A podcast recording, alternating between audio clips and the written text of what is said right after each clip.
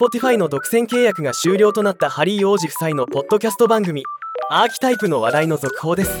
今回は夫妻が米国で出願していたアーキタイプの商標出願が却下されたというニュースをお伝えします。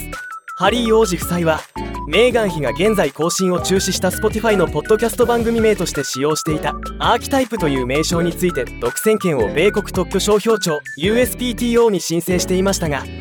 既存のコンテンツとの混同の可能性を理由に申請が却下されたというもの。アーキタイプという言葉は古代ギリシャ語に由来し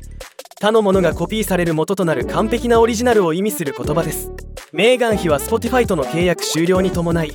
別のポッドキャスト配信プラットフォームでこのアーキタイプの番組名でポッドキャストを続けたい意向があるため今回の却下は痛手です。ハリー王子夫妻の顧問弁護士はこの決定に対して控訴し新たな申請書を準備するための追加の3ヶ月の猶予を申請したそうです。どうなることやら。ではまた。